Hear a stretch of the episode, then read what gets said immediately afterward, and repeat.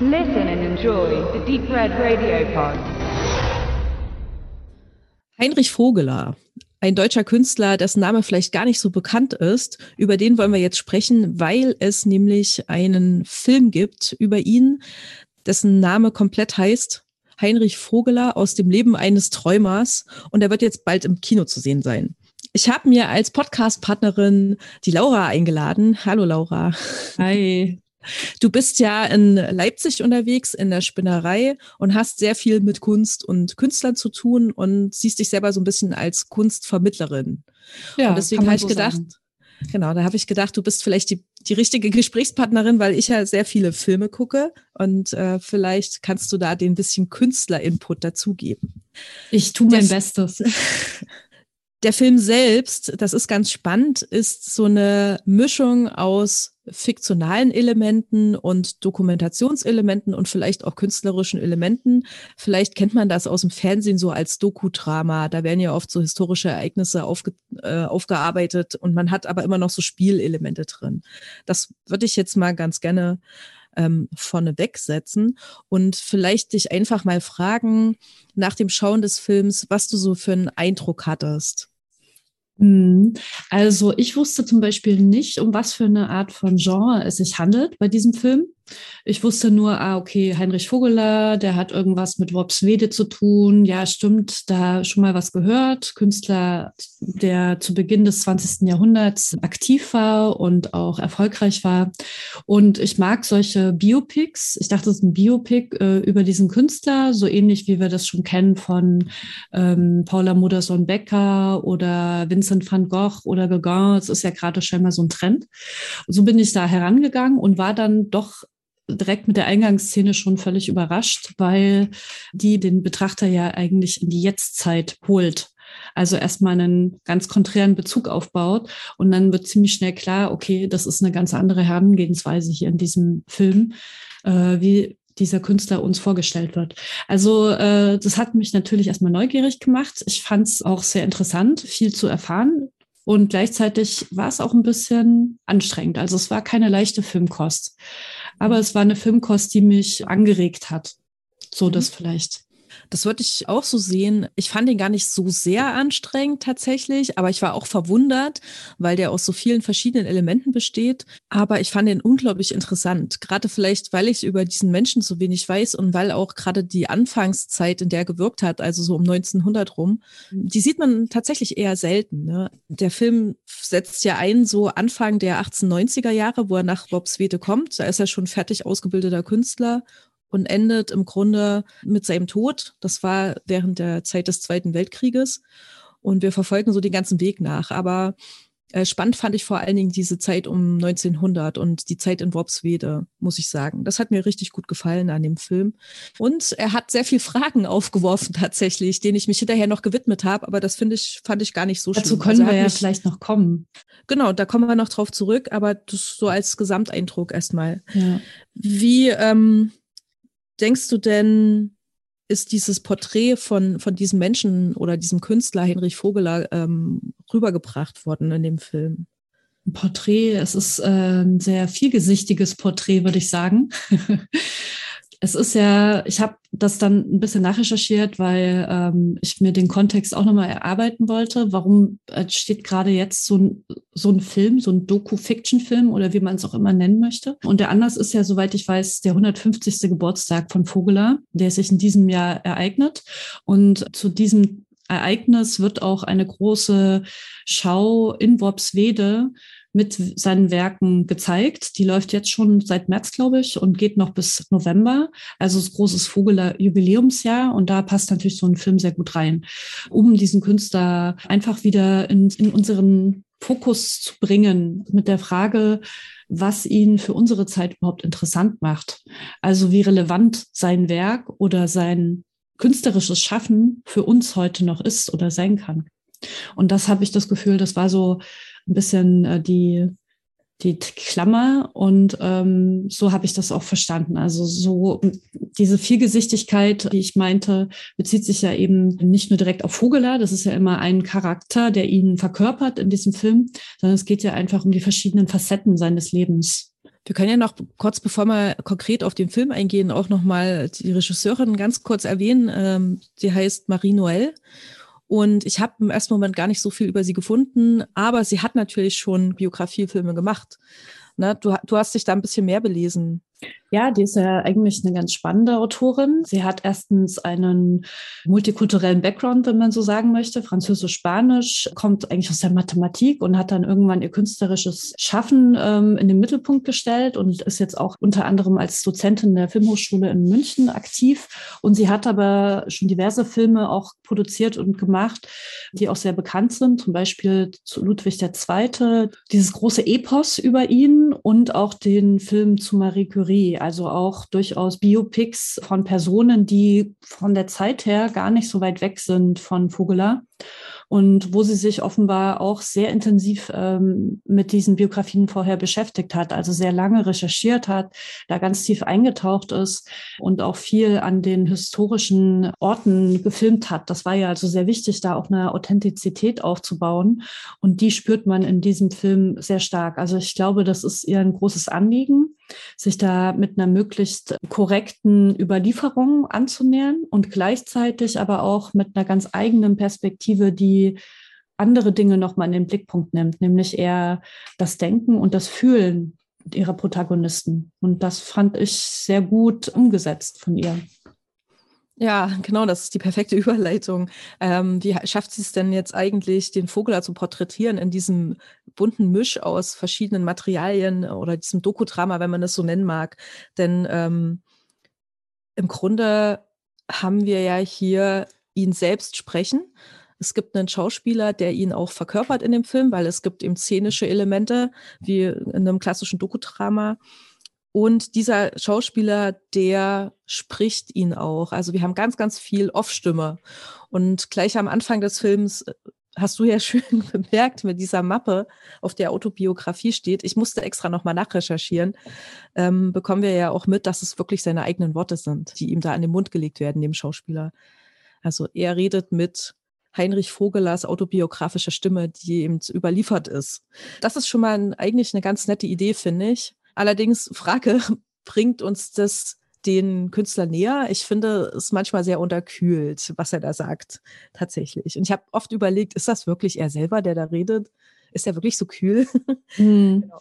Der Film bietet vielleicht auch Antworten. Aber so, wie, wie fandst du denn so sein Porträt in dem Film? Also ich fand, das ist, äh, du hast recht, ich, es gibt immer eine gewisse Distanz in diesem Film, die aber auch dadurch zustande kommt, nicht nur dadurch, dass die Worte nicht immer so klar zuweisbar sind, sind das wirklich seine Worte oder hat das jemand anderes geschrieben, sind die ihm in den Mund gelegt, sondern es kommt ja auch auf einer filmischen Ebene herüber, in dem zum Beispiel die SchauspielerInnen immer mal in die Kamera schauen und so eine Selbstreflexion zu ihrer eigenen Rolle, dass sie jetzt Schauspieler sind, die diese Person verkörpern, stehen. Also es gibt immer wieder Szenen in diesem Film, wo halt die Schauspieler aus einer normalen Szenerie heraustreten, in, einem, in einer Art Studio sind und dann quasi über ihre Rolle reflektieren.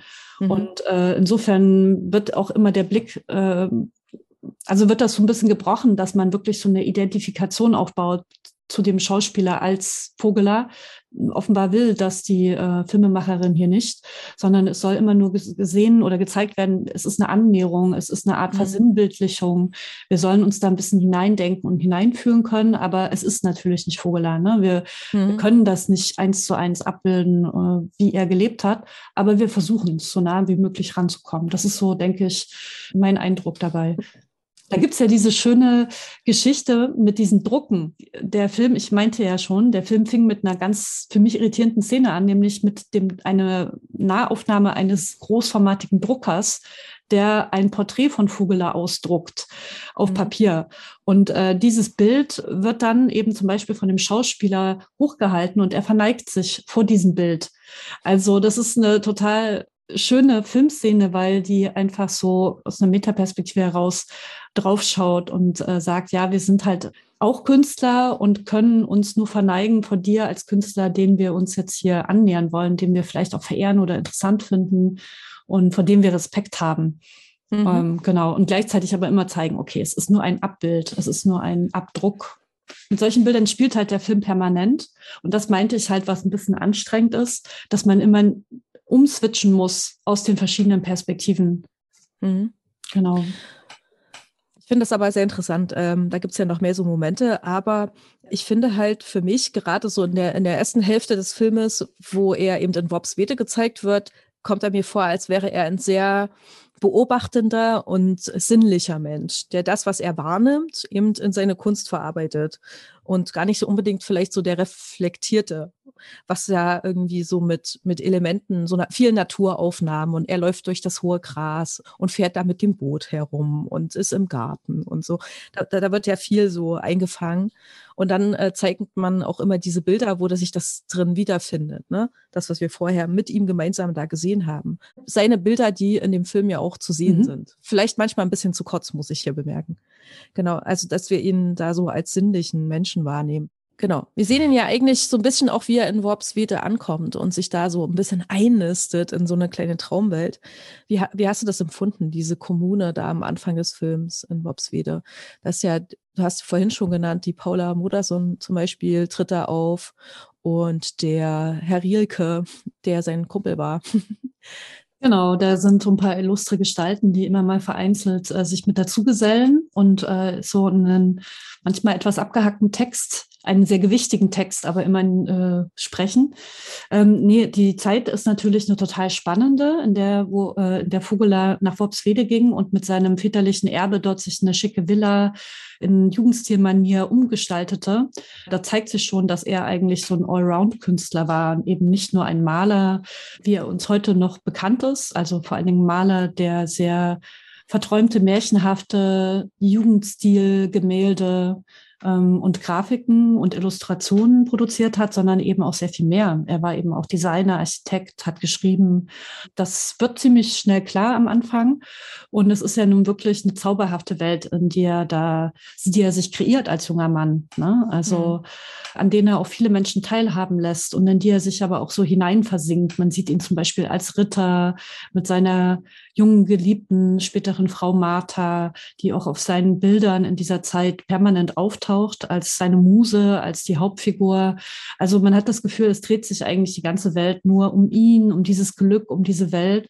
Und er entstammt ja nun dieser Lebensreformbewegung, die ja schon ein bisschen früher angefangen hat im 19. Jahrhundert und die aber genau in dieser Zeit so, ne, wie du ja sagst, so fin de siècle, also das aus, die ausgehende Belle Epoque, also diese Zeitenwende, die sich eigentlich schon vollzogen hat oder gerade vollzieht, die er aber überhaupt nicht wahrnimmt, also die, in, wo er sich dem verschließt und in seiner Zauberblase bleibt. Er ist ja ein totaler Idealist. Und auf der einen Seite ist diese Lebensform in Worpswede, glaube ich, schon sehr progressiv gewesen für die damalige Zeit, weil sie eben nicht den typischen Konventionen entsprach und ein ziemlich lockeres gemeinsames Miteinander äh, ausdrückte. Aber gleichzeitig war er ja doch sehr verhaftet in seiner Welt und äh, hat sich eben den ganzen Veränderungen, den politischen, den technischen Veränderungen in der Außenwelt ein bisschen entgegengestellt ne? oder so verschlossen. So dieses Bild kommt ganz gut herüber, finde ich. Ja, das wird, da wird sehr tief am Anfang darauf hingewiesen und wie du ja meintest, sehr sinnlich, sehr eindrucksvoll in diese Bildwelt auch hineingeführt. Und wenn, wenn wir dann weitergehen mit dem Film, also wir wollen jetzt nicht die ganze Biografie nachzeichnen, aber es passiert natürlich, und das, kann man auch im Trailer schon sehen, dass dieses Glück, dieses Ideal von Worpswede nicht ewig hält, ne? sondern dass da irgendwie das Leben einbricht, die Gesellschaft, die Politik. Es gibt Veränderungen, seine Freunde heiraten und kriegen Kinder und er hat mit seiner eigenen Frau auch so seine Probleme und die Politik ändert sich. Das alles macht was mit ihm. Er wird so ein bisschen aus seiner heilen Welt, aus seinem Paradies vertrieben dadurch, ne? Ähm, würde ich sagen. Und geht dann auf Reisen. In, wir haben so eine Sequenz dann auch, in, die in mhm. Paris ist. Ja, ja. Ja, ne? ja, ja, ja, genau. Das stimmt. Und, Erst kommt Paris, ja. Genau. Und später dann im Zuge der, ähm, der Revolution in, in, in Russland die er sehr interessant findet und die auch hier so in Beziehung gesetzt werden zu den Matrosenaufständen ähm, in Deutschland. Ne? Das, das, da kommt das Politische so ein bisschen in den Film rein. Wie fandst du denn so diese Elemente dann? Also natürlich äh, konnte er sich auf Dauer nicht den verschließen, was auch um ihn herum außen passiert. Zuerst war es so eine sich anbahnendes Unwohlsein, was er versucht hat, noch wegzudrängen. Und dann aber mit dem Ersten Weltkrieg ist es dann quasi aus ihm herausgebrochen. Ne? Also in der Zeit ist eben auch die Ehe zu Martha zerbrochen und alles ist quasi zerbrochen. Und der Erste Weltkrieg war ja nicht nur für ihn, sondern auch für zahlreiche, für alle Menschen in der damaligen Zeit einfach ein massiver Einbruch. Und das zeigt sich ja gerade massiv in den künstlerischen Werken aus dieser Zeit oder eben aus der Zeit kurz danach in den ganzen in den Entstehen der abstrakten Werke, des Expressionismus, äh, die Verzerrung der Realität, die Entmenschlichung, die Zerstückelung der Welt, ne, die Brutalität des Krieges, all das findet ja dann Einzug in die Kunst und eben auch bei Vogeler, obwohl er ja vorher komplett was anderes gemacht hat. Also bei ihm ist es so, eigentlich ähm, äh, findet nicht den Einzug direkt in seine Kunst, sondern zum, zumindest erstmal in seine Seele. Und unter dem zerbricht er fast. Ne? Also deswegen ist er ja auch in Behandlung. Und ich will das nicht verraten jetzt hier. Ich glaube, das ist schon ein, äh, ein spannendes Moment in diesem Film, ähm, so ein kleiner Höhepunkt, wo sich diese Kehrtwende in seiner Persönlichkeit hin zu diesem politischen dann auch auszeichnet. Ähm, da möchte ich nicht zu viel vorwegnehmen. Das kommt für mich sehr schlüssig rüber im Film. Und auch, dass er am Ende oder in der Folge dat, äh, sich versucht, eine neue Zukunft aufzubauen, ne, die was Positives wieder mit sich trägt nach all dem Schrecken, das, den er erlebt hat. Er war ja im Ersten Weltkrieg mit an der Front, auch als Berichterstatter, als Fotograf und hat wirklich viel gesehen und äh, nun beginnt er sich eben in eine andere Richtung zu orientieren, nämlich in Richtung des Sozialismus. Das hatte äh, seine Wurzeln wohl auch schon früher in seiner Biografie, also auch in den Kreisen, in denen er sich bewegt hat, in Bremen zum Beispiel. Und dann geht er aber direkt nach Russland. Also er will diesen revolutionären Geist quasi einfangen und es beseelt ihn und er hat das Gefühl, das ist eine neue Welt, eine neue Zeit, ein neuer Mensch, der dort kreiert wird und daran glaubt er jetzt total. Also es ist im Endeffekt passiert zwar schon ein Bruch, aber man merkt, er ist und bleibt Idealist. Er braucht einfach den Glauben an etwas Höheres oder an etwas Ideales. Und das verändert sich dann eben in Richtung Sozialismus. Und hat aber eben zur Folge, dass sich viel verändert, auch in seinem Leben und in seiner Kunst. Mhm. Ich finde das auch, diese, diese Wandlung, die er durchmacht, ist auf jeden Fall ein sehr, sehr, sehr spannender Moment in dem Film, weil ich weiß nicht, man will ja vielleicht nicht anderthalb Stunden zugucken, wie er in seinem Paradies im Wopswete da Bilder malt. Ähm, ich finde aber so unterm Strich ein kleines bisschen zu kurz geraten, weil ich finde ja gerade den Aspekt mit Russland sehr spannend. Also so aus meiner Perspektive. Das ist so ein Moment, wo ich dachte, da muss ich nochmal nachrecherchieren, was er da gemacht hat. Ja, aber er war ja ziemlich lange in Russland, ja. ne? Ich glaube um die 20 Jahre oder so oder 15 Jahre, also schon lange, ich glaube mhm. fast 20 Jahre. Und da gebe ich dir recht, im Verhältnis äh, zu Wede kommt das ein bisschen kurz in diesem Film.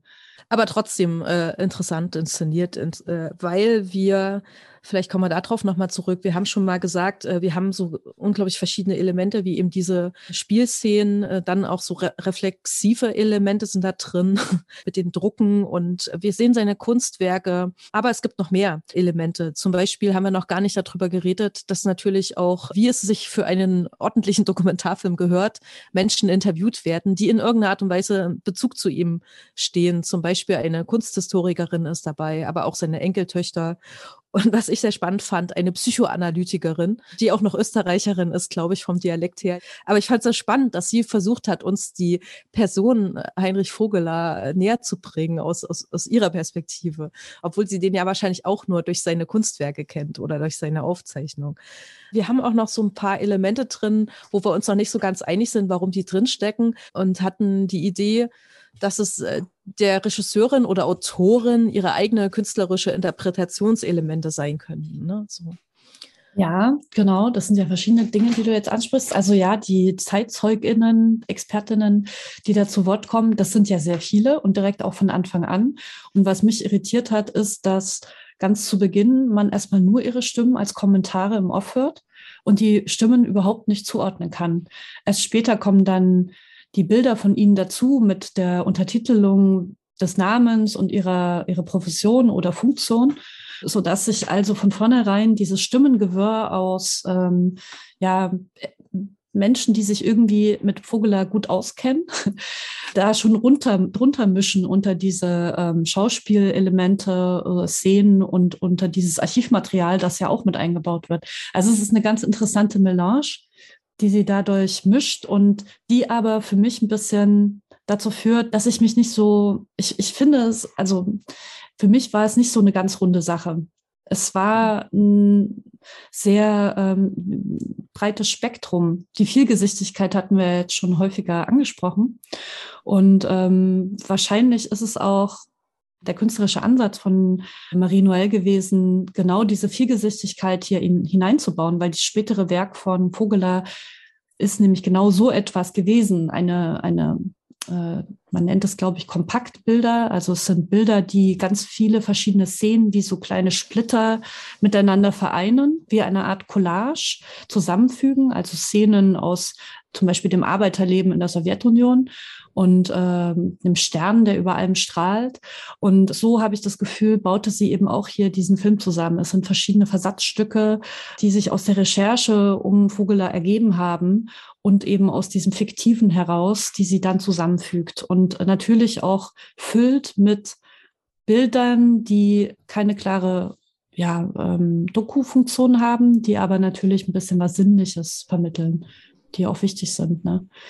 Ja, was Künstlerisches. Hm. Was Künstlerisches, absolut, ja. Also ich denke, sie lehrt ja auch in München. Ich kann mir gut vorstellen, dass sie geprägt ist einfach von diesem deutschen Autorenfilm, der Ästhetik und nehme mal an, dass das für sie schon auch ein Ansatz war oder ein Anreiz, ihre eigene künstlerische Stimme damit einfließen zu lassen. Aber es macht den Film für mich auch ein bisschen besonders, muss ich sagen. Es hebt ihn so ein bisschen heraus aus so einem Einheitsbrei von Dokutramen, die man aus dem Fernsehen kennt. Es hat schon was sehr Spezielles, weil du sagst auch, das ist so eine Collage, die sie macht aus vielen kleinen Versatzstücken, aber irgendwie bleiben da auch ganz viele Lücken, die in uns arbeiten und wir stellen uns dann auch Fragen und haben auch Lust, irgendwie diesen Menschen noch weiter zu entdecken. Oder, also so ging es mir auf jeden Fall ganz mhm. gewaltig. Mhm. Ich weiß nicht, wie es dir ging. Es ist so ein bisschen ausgefranst noch, dieses Bild. Ja, absolut. Also es stellt mehr Fragen, als es Antworten bietet. So kam mir das, also ja, so bin ich auch rausgegangen. Ähm, ist auf jeden Fall ein intellektueller Film, der nicht eine pure Unterhaltung darbietet, sondern Anreize und äh, eben durch die Fragen auch den Zuschauenden herausfordert, äh, sich selbst zu positionieren. Und eben offensichtlich sind ja Menschen, die sich solche Filme angucken, haben ja Kunstinteresse in irgendeiner Form und äh, sollten oder haben sie sehr wahrscheinlich. Und äh, dann stellt sich natürlich immer wieder die Frage, inwiefern ist Kunst, die jetzt schon über 100 Jahre alt ist, auch für uns heute noch relevant? Und was macht das künstlerische Schaffen aus? Das sind ja so ganz generelle Fragen, die für Sie hier, glaube ich, auf jeden Fall eine große Rolle spielen und die Sie auch immer wieder durch diese ZeitzeugInnen, die ja zum Teil auch Künstler sind, die sie die immer wieder ja in den Raum stellt und ähm, Vogeler damit auch zu einem wichtigen Künstler emporhebt. Ne? weil sie zeigt einfach, dass er eine große Relevanz für uns heute noch hat. Mit seinem Sehnen, mit seinem Schaffen, mit seiner Unmittelbarkeit in Bezug auf die Geschichte, auf das, was passiert, Krieg zum Beispiel, und der Suche eben nach Antworten, nach Idealen. Und das sind ja Menschheitsfragen einfach, die auch für uns noch gerade heute wieder relevant sind. Liebe Laura, das klingt ja schon fast nach einem Schlusssatz. Deswegen äh, sehr schön formuliert. Willst du noch irgendwas hinzufügen? Weil mir fällt jetzt fast gar nichts mehr ein. Ja, ich denke, man sollte den Film schon auf einer großen Leinwand anschauen, weil gerade weil so viele Überlagerungen passieren in dem Film, ist es, glaube ich, gut, eine große Leinwand zu haben, um die Bilder wirken zu lassen. Also ich denke, mutig sein, wirklich auch mal sich so einen Film im Kino anschauen, macht Sinn. Und ähm, ja, ist auf jeden Fall eine Erfahrung und äh, lohnenswert. Dann danke ich dir sehr für das Gespräch. Der Film Heinrich Vogeler aus dem Leben eines Träumers wird ab dem 12. Mai in diversen Kinos zu sehen sein. Also ich hoffe es doch mal zumindest. Ist natürlich eher so ein kleiner Film, der nicht in allen großen Kinos äh, gezeigt werden wird. Laura, in Leipzig gibt es ja das Luro-Kino. Ist das was fürs Luro-Kino? Absolut. Das Luro-Kino, genau, sitzt ja in der Spinnerei im Kunstkosmos, in der Kunstbubble direkt drin. Also wenn, wenn nicht dort, wo dann? Na dann also einen Tipp abgeben, dass Mach es mal mit auf die, die Spielliste kommt. Mache ich auf jeden Fall. Wird passieren, nehme ich an. Ja, danke. Ja, sehr gern. Hat Spaß gemacht.